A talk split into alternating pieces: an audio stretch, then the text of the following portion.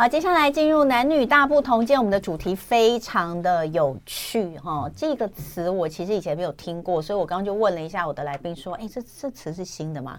他说：“没错，我创的。” 我觉得能够创出一个新的名词，或者是一句朗朗上口的这种呃，大家都知道的一种状况哦，我觉得是。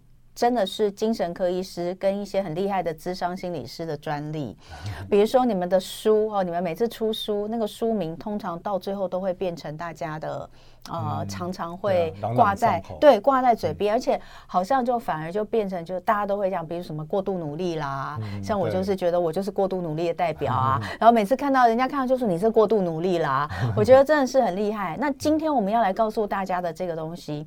呃，乍看之下你觉得很有，就是我我刚看的时候我觉得很有趣哦，就是哎、嗯，为什么叫做导演症候群？嗯，好、哦，那我就开始想，当然从这个字义上来推测，导演就是很喜欢要别人照着自己的希望去演出、诠释这个角色，嗯、或是这个剧本，就是希望他怎么样的来演出嘛。嗯、那所以。导演症候群指的就是一群，一开始看的时候，我想说，是指有一些人他特别喜欢掌控别人吗？嗯，哎，就后来发现不是，也不是这个样子。对，所以我今天就直接请到作者本人来到现场，跟大家讲讲为什么他会对于有一群一种现象。这么感兴趣，然后甚至把它定名为导演症候群，而这跟你跟我又有什么样的关系？嗯、让我们一起来欢迎精神科医师马大元医师，欢迎马医师。好，大家好。马医师，哎，这个之前大家记得吗？他来过两次吧，在我们的节目当中。之前我们谈的就是跟雅思相关的问题哈、嗯。那大家都非常喜欢马医师跟大家的分享。嗯、那这一次他的这个新作品是《天下》。对，这个出版社哈，导演症候群，你有没有曾经想过当导演？有啊有啊，我就知道，对，因为你对电影很有兴趣，很有兴趣，喜欢的电影可以看三次五次这样一直看，然后就想说啊，这个镜头如果我来运镜的话会怎样怎样？所以 导演症候群，你应该有这样的问题，对不对？有啊有啊，通常几乎每个人都有，都有。我我讲最大的，像。你看我们古时候那种暴君，对不对？嗯，他们通常前半段人生都很成功，后面就慢慢变调，对。比如说秦始皇啊，嗯，还是呃希特勒啊，对不对？那为什么你会就变调？对，我们觉得好可惜哦。嗯，那小到每个人身边的人，比如你的老板，对不对？那创业的时候，他一定是抱持一个开放的态度，然后对不对？会接收各方的资源、各方的意见，但是后面哇，就越来越独裁了。对不对？就有点众叛亲离的感觉。嗯，那我再到家里，就是每个人的家族中哈，或者甚至在我们自己家里，是不是有一个大男人的爸爸，对不对？或老公，对，对不对？但是你们谈恋爱的时候，他不是这样子的哦，他也是温柔体贴，对不对？然后是有互动、有交流的。哎，为什么走着走着就变掉了？嗯，好，所以这个呃，在我临床经验中，我觉得更可惜，就是因为我们。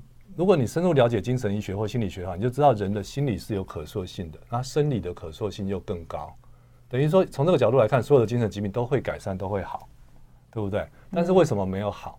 很多人就是卡在那个第一关，因为我不认为我有问题，是你们有问题。所以呀、啊，嗯，导演永远就是在片场里面发号施令的那个人，然后导演永远最大，对，没有人能够去。忤逆他，嗯、哦，什么东西就是导演说怎么样，导演说怎么样。对，而且还有一个很可怕，就是他手中抓了一个剧本，嗯，这个剧本它这这这个剧本是不会变的，不管好剧本坏剧本哦，这个剧本慢慢慢慢已经变成一个不好的剧本了，但他还是那种自编自导的导演最可怕，很可怕，对，所以连他自己都是受害者哦。嗯，然后自己都是受害者。我们现我现在在讲的是真的剧场里面，真的 真的在片场里面那些导演 自编自导的最可怕，完全就是一个王者风范，在这里是没有人能够忤逆他。哎，可是呃，所以啊，就是曾经会想过当导演，或是现在真的已经当导演，我觉得这些人在这个真实，哎，不对呀，李安的感觉，有的就李安感觉就很温柔啊。所以如果有的人他一以贯之是他的心胸是打开的，他愿意。呃去接收新的资讯，对不对？不同的意见，这其实也是你书里面后面所写到，就，是说、嗯、怎么样去在这样子的状况怎么做，怎么去起那个头，对对不对？所以、嗯、呃，我就讲哈，我有有四个字哈，这个四个字杀伤力非常大，甚至我可以说是有毒性的。嗯、这个书里面没有写哦，哦，就叫做我是对的，我是对的，对的几乎就是人的一生里面最有毒性的四个字。嗯，你有没有发现，我们一一般直觉会觉得说，哎，一个人觉得我是对的，他会很有自信。嗯，这个是很蛮正面的意义，对不对？但是你会发现，除了这个以以外，几乎都是负面的。除除了这个以外哦，你仔细想，很多方方面面，比如说，呃，疫情流行了，哎，他觉得我我很强壮，我从来从来就不感冒，我不用戴口罩，我不用打疫苗，这是来自于他是我是对的嘛？那呃。或者说他读一个小朋友很认真读书，但是成绩没有进步，他就加倍的认真，每天读到三点。但重点其实是他的方法用错了，但他还是觉得我是对的，嗯，对不对？那两呃，如果是他用到关系，那更惨，对不对？我我喜欢呃，就是一对伴侣，然后他的方式已经变掉了，对不对？但是我还是用这个方式，比如说比如说掌呃控制狂，对不对？你出门我一定要盯着你几点回来，然后一直传讯息，好，然后。这个方式已经错了，但是他要继续坚持。那亲子更常见，对不对？你不听我就骂，再不听我就加码，我就打。啊，打不听我就加倍打。嗯，就就他他呃一直执着在这个我是对的四个字。嗯，那事实上替换一下就好了。替换一下，呃，你可以把它替换成我想了解更多。那么感受完全不一样了，对不对？你把这句话放在心里。不管是你自己对自己，或者呃人与人之间相处、职场啊、家庭里面，当你常常想的是，我想了解更多的时候，哎，那个你呃就是气氛跟你自己的磁场都不一样了。嗯，好，所以讲回来，这个导演症候群哦，我觉得马医师他在自己的临床上，因为看到很多很多的状况，刚刚前面已经讲了，几乎。每个人可能都有这种状况，对，大很多人都有这种状况。那在家庭，在呃工作场域，嗯、在呃不同的地方，在好不同的圈子里面，嗯、在每个领域里面可能都有。嗯、那如果都有这样的状况，那当然，我刚刚一开始就问他，你是不是很喜欢电影啊？有没有想过当导演？一定有。所以你把它跟这个扣在一起，对。那呃，如果今天讲到这个所谓你你你你认定的，你所定义的这个导演症候群。会有哪些征兆？哦，那有哪些人，什么样的人特别容易有这种导演症候群？嗯，你看我我讲昨天的例子嘛，嗯，昨天有一个高中的男生，他来看我，他非常非常绝望。为什么呢？他在真实世界压力很大，因为要高中现在要学测了嘛，对不对？他压力非常非常大，但是他呃讲出来，没有任何人会支持他。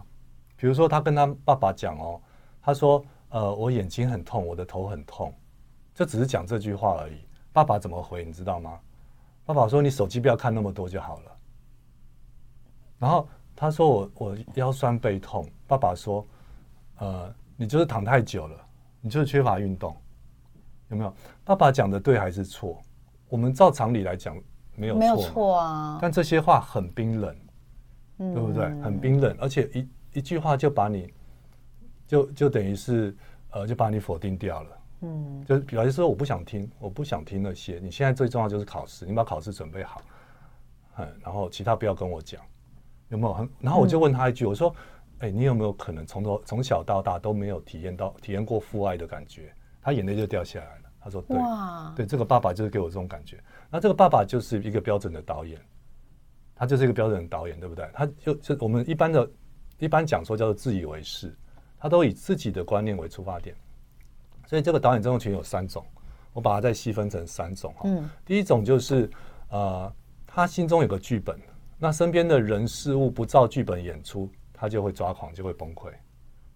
嗯，对不对？比如说家里面那个暴君的老爸或者老公，对不对？你们吃我的、穿我的、喝我的，不照我的方式来，我就抓狂。或者恐怖情人也是如此嘛，或者那种很专制的老板也是如此。这是第一种哦，这是最常见的。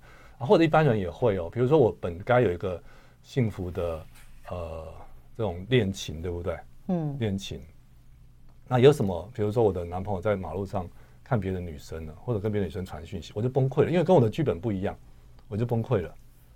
嗯好，这是第一种哈，就是现实跟哎剧本过度于理想，然后现实如果不一致的时候，他就崩溃掉，这很常见嘛哈，我们忧郁很常见。第二种就是说，呃，他本身手中握的这个剧本就是不 OK 的，比如有的女生小时候受到创伤，比如很小年纪被性侵了，呃，我们这个文化很奇怪哈，都是谴责受害者。对不对？连我们自己当当事人自己都是谴责自己，就觉得我不干净了，然后我我不可能拥有拥有幸福了。好，然后他就一直抓着这个剧本，对不对？他他一永远没没办法自信，因为没办法重新走出那个阴影，就觉得我的未来一定就是如此的。这个这个也很常见嘛，对不对？就他紧握着这个负面的剧本不放。好，那第三种其实是更常见，就是剧本也还 OK。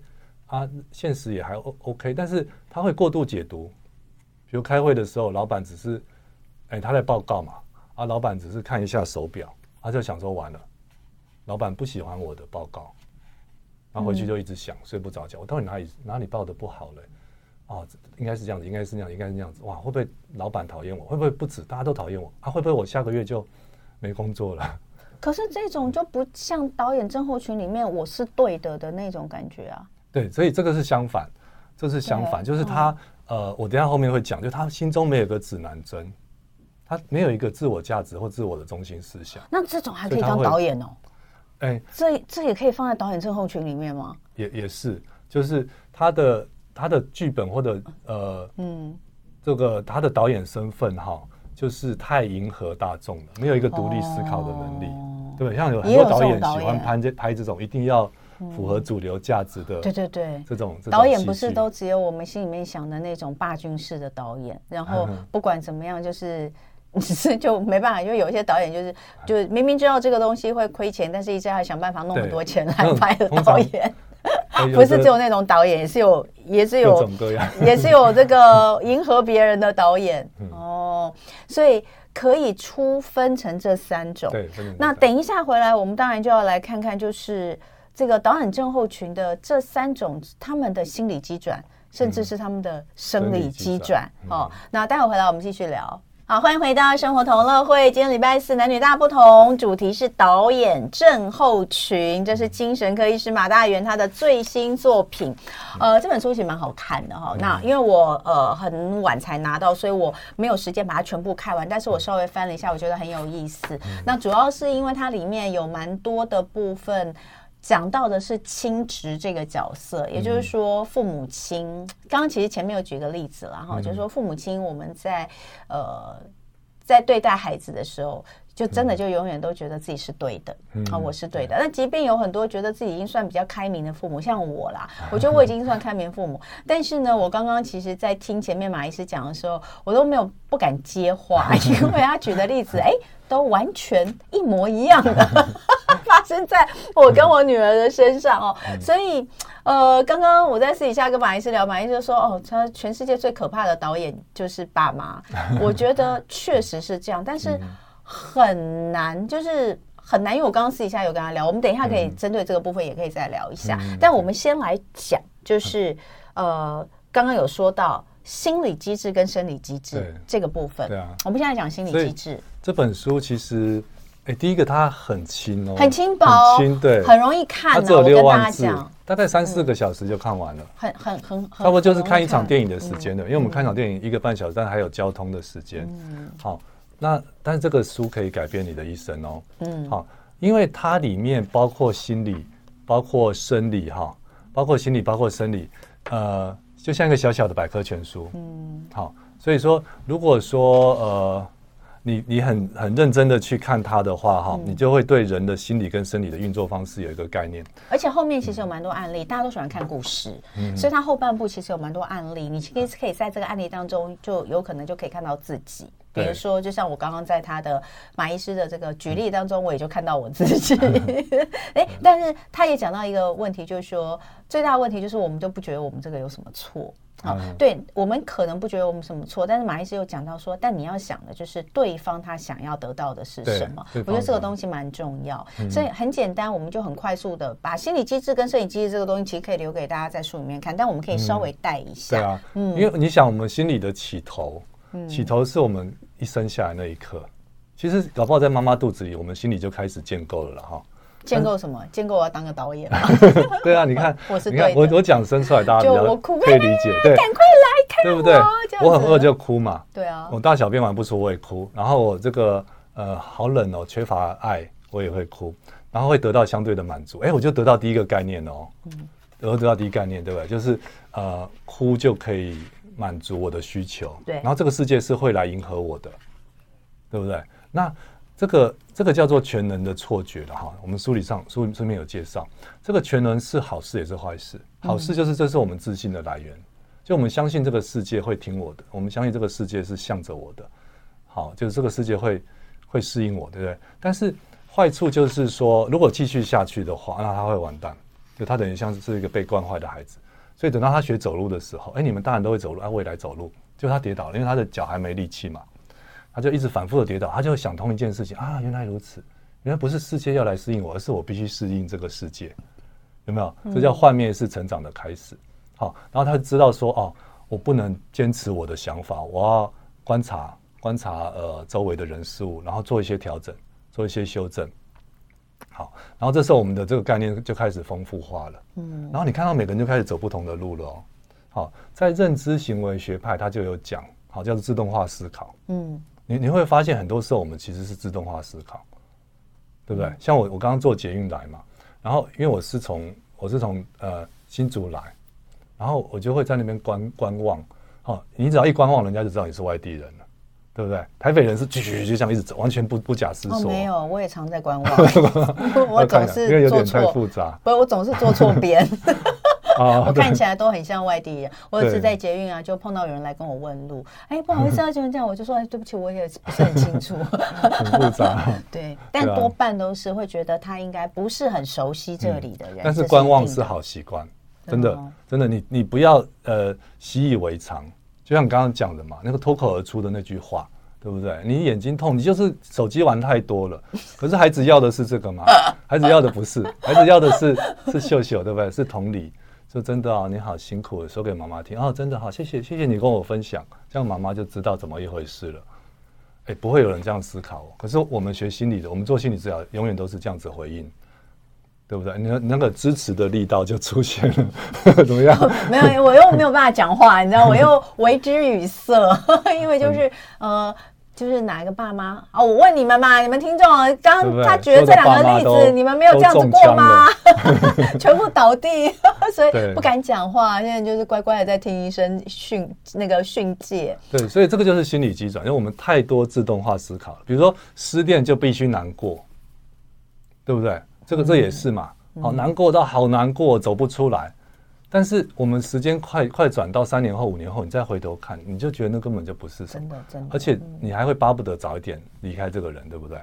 好，那我觉得那其实我可不可以这样讲？嗯、这些其实都是生活经验的造成的啊。对啊，而且有些还不见得是自己的经验，嗯、有些可能是听别人的经验，听别人，或者是、啊、呃看小说啊、看电视、追剧啊，觉得应该是这样，里面学的，就这叫做大家都等于我也是。当你活成大家都等于我也是的时候，基本上你就变成一个机器人了，对不对？你还不如 AI 嘛，对，对因为你头头脑中所有的思考都是自动化思考了。你每天已经张开，你这一天的行程大概都是类似的，你就变成一个机器人，对不对？嗯。然后大家都觉得我要变有钱，我要变亿万富翁，但是五年后你继续看，它绝对还是一原来的样子。我们可以加一个字叫“原来的死样子”的。嗯。这个“死”不是贬义哦，而是说原来那个很固固着的那个样子。你你有没有发现？我觉得是越来越固执。对对，如果人是会如果那一套走得通，他还会越来越固着。对啊，对不对？像比如说，哎，一家之主或者是主管，你会发现他的固执性又更强了。因为我这一套是走得通的嘛。比如我是公司的主管的，大家都必须听我的。嗯，那我就会觉得我这一套是走得通的。但你刚讲到前面一开始你讲到例子，我觉得很对。你就说，比如说古代那种暴君或什么，嗯、他们前面都很 OK，但后面就很不好。后面就但就是在一个家庭里面，假设他也是一个一个独裁式的父亲，嗯、或是他有可能真的到最后，其实就是孩子也长大了，嗯、就可以不脱离他的控制了。嗯、然后太太也不想理他了，他到最后就会没有，好像没有办法延续他之前的那种霸气。感觉不是大家都在听他的，所以到最后面就会很悲哀。你就是一个没有人会推你出去晒太阳的老人，所以这个很重要。所以你说要不要改变？要，你要改变，你晚年没有人愿意推你去晒太阳，你真的要在某一个地方，你就要做。我我有个好印印象好深刻的例子哦，就是一个大学教授吧，哈，他对他老婆就是这样，就是什么什么事情他就马上就暴怒，然后就否定对方。然后太太就问我怎么办，我说你孩子多大了？他说已已经二三十岁了啊。我说：“那你确定要跟这个人在共度人生的最后这段路吗？”然后他太太就思考嘛，就思考。然后下次来的时候是他们一起来，他直接冲到我诊间说：“你这个当医生的怎么可以叫人家离婚？”对呀，我就在想，你不怕被打吗？对，我就是说你超级不想离婚是不是？他说：“怎么可以离婚？怎么怎么这样这样就讲一大堆大道理。”我说：“那你有没有珍惜你的伴侣？”我一句话他就傻住了。对不对？就你要的跟你做的根本是背道而驰嘛！你是教授哎，你怎么这么简单的道理你看不破？哎，那但是他还能够接受，嗯，我没有珍惜这件事情。有很多人他是根本不觉得，他就我我哪里对他不好了？对啊，那个更惨，就连我骂你我都觉得我我是我是为了你的，为了你好，我是珍惜你的。那个、那个、那就更惨，那真的就没救，那就赶快走，那就赶快离开。对，但是我要讲的时候，我不是说劝劝离不劝和，嗯，我是说你摆出这个态势，你摆出这个态势啊，对方必须尊重你。嗯，像像我之前就跟我太太讲嘛，我太太有那种大小姐的脾气哈。你每次出来都，你每次出来都诋毁他，你要讲，人家明明就没有，上次有讲，人家愿意接受你。我有一次回来，我就说 很累，下班这么难搞，我就说我从小学我就每天读书到十二点，嗯，我为的是什么？我为的就是换来一个有品质的人生。嗯，假设我发现我跟你在一起是在扣分的时候啊，我拎着包包就走。你这样跟他讲哦？哎，然后我说你信不信我一个月就可以找到伴侣？他听了之后他就大笑，他说你信不信我今天晚上出去就找到伴侣了？他比我还有自信啊！OK，然后我们两个就一起笑，然后我们就知道说，就像美国跟苏联的关系，对不对？太好笑了，就是两个人都很强大，谁也奈何不了谁，那就不用吵了。后面就知道不用吵了。哎、欸，可是你们通常你们这个后面的结果是大两个人都大笑，可通常后面你说吵起来，对，就吵起来啊！欸、好，你就跟我出去试试看，我就看你是不是今天晚上就可以找到伴侣，我就好，我出去，然后我就出去了。嗯、对啊，那表示你没有自信。对不对？就你有自信，随时可以离开对方的时候，对方才会珍惜你啊。嗯啊，如果对方也是给你这种感觉，那这个两个一定是珍惜彼此的，这叫做相知相惜嘛。嗯、这个是最棒的一种关系。那，你们你们两个真是有够有趣。哎，好，那刚刚讲的是心理机转，生理机转，生理就是你里面有提到一个呃，大脑是回路用嗯用进用进废退嘛，对不对？用退，嗯，对，所以你看到所有事情都是这样嘛，从走路开始，讲话。对不对？你你说学英文怎么样最好？你把它丢到一个英语的环境，那不用半年，它就已经朗朗上口了，对不对？然后脚踏车也是嘛。好，就不管你再怎么一开始再怎么相信，有的人说啊，我这辈子学不会游泳，好，那要要去什么博流还是去马尔地夫？他找个教练，一个一个月就学会了。好，就我们大脑都可以从无到有去建构很多新的回路。那这一样也是有好有坏啊。好处就是我们可以活到老学到老，终身。一直学新的东西，好，那甚至连那坏处我这样讲哦，连忧郁症都是学来的，嗯，对不对？就我前面讲的嘛，失恋必须难过，失恋必须负想的很负向啊，我很没用啊，再也不会有人爱我的啊，对不对？那你反复想这个想五百次，想一千次之后，这个会很根深蒂固哦，等于你亲手塑造出这个负向思考的回路，回路了，对不对？这个就很可怕。然后更可怕的是，就是小朋友的那种手机成瘾、游戏成瘾。嗯，他一直玩，他大脑游戏相关的回路会越来越强壮，那其他的回路就慢慢的就退化掉了。所以你其实里面就有提到，呃，因为你你本身是急诊科医生嘛，就是很多的身心症，嗯，其实都跟导演症候群是相关的，是有关的。对，就不管它的起始的原因或者它的结果。好，但是这我这边还是强调，就是说，所有的身心疾病，忧郁、躁郁、视觉失调，它有背后的这个生理心理的机转，嗯，好，它是很复杂的。那导演症候群或者刚刚讲的回路，只是一部分，只一部分。我们至少不要去助长助长身心朝着越来越不健康的那个方那个那个回路去前进。就当你一察觉你大脑负向的回路的时候，你赶快喊停，然后很甜。然后我等下会教大家方法哈。对，我们待会儿回来哦，就来讲你怎么去跳脱，嗯、呃，跳脱这个导演症候群，或是他的那个想法突然间起来的时候，你如何立刻离开的一个小技巧。嗯、那当然，如果有时间的话，我们也可以用一些例子来说明哈。嗯、那稍后一下马上回来。好，欢迎回到生活同乐会。今天礼拜四的男女大不同，非常开心，请到的是精神科医师马大元来跟我们聊导演症候群，而这也是他的新作品，非常有趣的一本书哦。那呃，刚刚他也这个非常努力的推销他的书，这本薄薄的。很轻哦，六万字左右的书是真的很好读。我我只是跟大家讲很好读哦。有一些大家可能会觉得精神科医生要写到一些跟身心症相关又有理论的东西，可能会很难咀嚼。不会，这个非常好吞咽哦，很很好读。但他说，读完以后你就不一样了。对，嗯，他自己推销了。我本来要讲，他自己推销。好，所以你身边有很难改变的人，你也是请他读一下。好，三个小时后他就不一样了，就换一个人。没有的话呢，可以来找你吗？哎，没有的话就真的要去找他。哎，这个哎，这个算盘打的真好哎。对啊，都赢的。先 先看书，买了书看了书没有用，来找我。真的真的真很厉害。好，我们刚刚讲到最后要讲这个如何跳脱的一个心理技巧。对，所以我们就呃要起起那个头嘛哈，像运动前要热身，对不对？要伸展。那我这边这个书上有讲一个这个我们重新伸展，让大脑恢复弹性的一个小小的练习。我们这边可以很快速的练习哈，比如说，呃，想象一只大象，大家眼中马上跳出一个大象，对不对？同文，你眼中有跳出大象？有。然后再来把这个大象变成粉红色的，好了。好。粉红色。粉红色。很快嘛哈，很快，很容易。再来第三阶段，把这个大象变成斑马条纹。粉红色的斑马条纹吗？哎，没有黑白条纹。哦，好好，有难度了哈。但是稍微我们把大脑推一下，让它转一下，还是可以变出来。嗯嗯，对不对？因为我们这辈子没有看过黑白黑白条纹、斑马条纹的大象。嗯，好，但是我们可以创造出来。也就是说，我们大脑是听话的哦。嗯，对不对？很多人会说我大脑不听话，比如我没办法不这样子想。我没办法不担心这个事情，嗯，我没办法，我失恋了，我老公外遇，我没办法不往负面想，没有没有，你的大脑是听话的，你要相信这个事情哈。那我们再升级哈，想象一个大雨天，嗯，雨从天上往地上地上滴，这个是我们很习惯的那个本来就有的回路嘛。好，那倒过来，雨从地上往天上滴，有点难度，对不对？但是稍微转一下就，它有它有地心引力，它怎么往天上滴？就想象。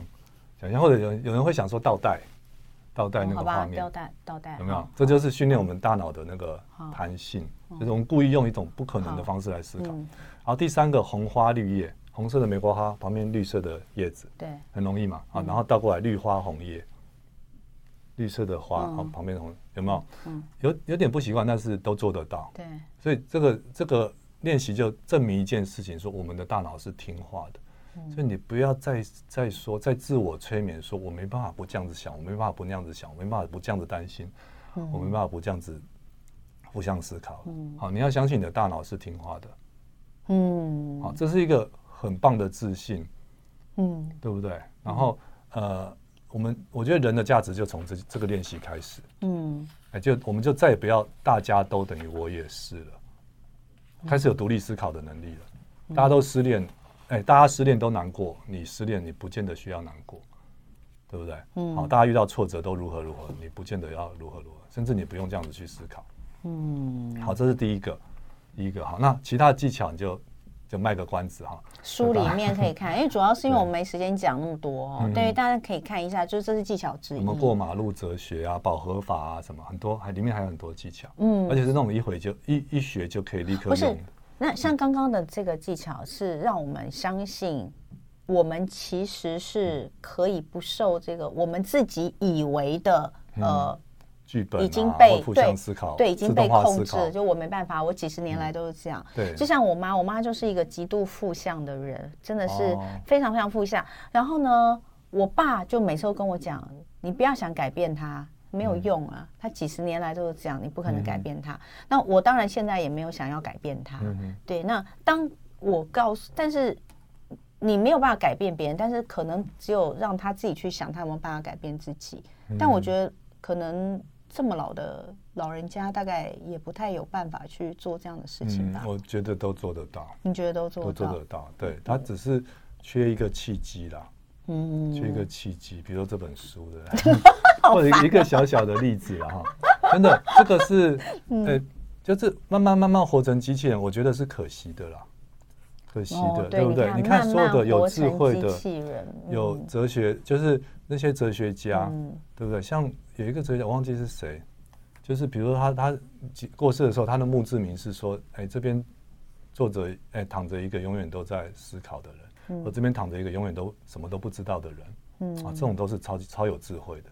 嗯，他在死前那一刻都还是在观察，在理解这个世界，对不对？嗯，这是一个超级有智慧的一个做法。嗯，好，那呃，其他的一些心理技巧还有很多，大家可以在书里面去找到，也做练习。那马医生意思是说，你平常做这些练习，其实是可以帮助你，就是在看到事情或是在很多的情境之下，你不再会第一个就跑出“我是对的”的那种想法。其实今天一开始讲的那个，我觉得非常受用，就是“我是对的”这四个字其实是个毒药哦。但是如果你把它理换成，就是说。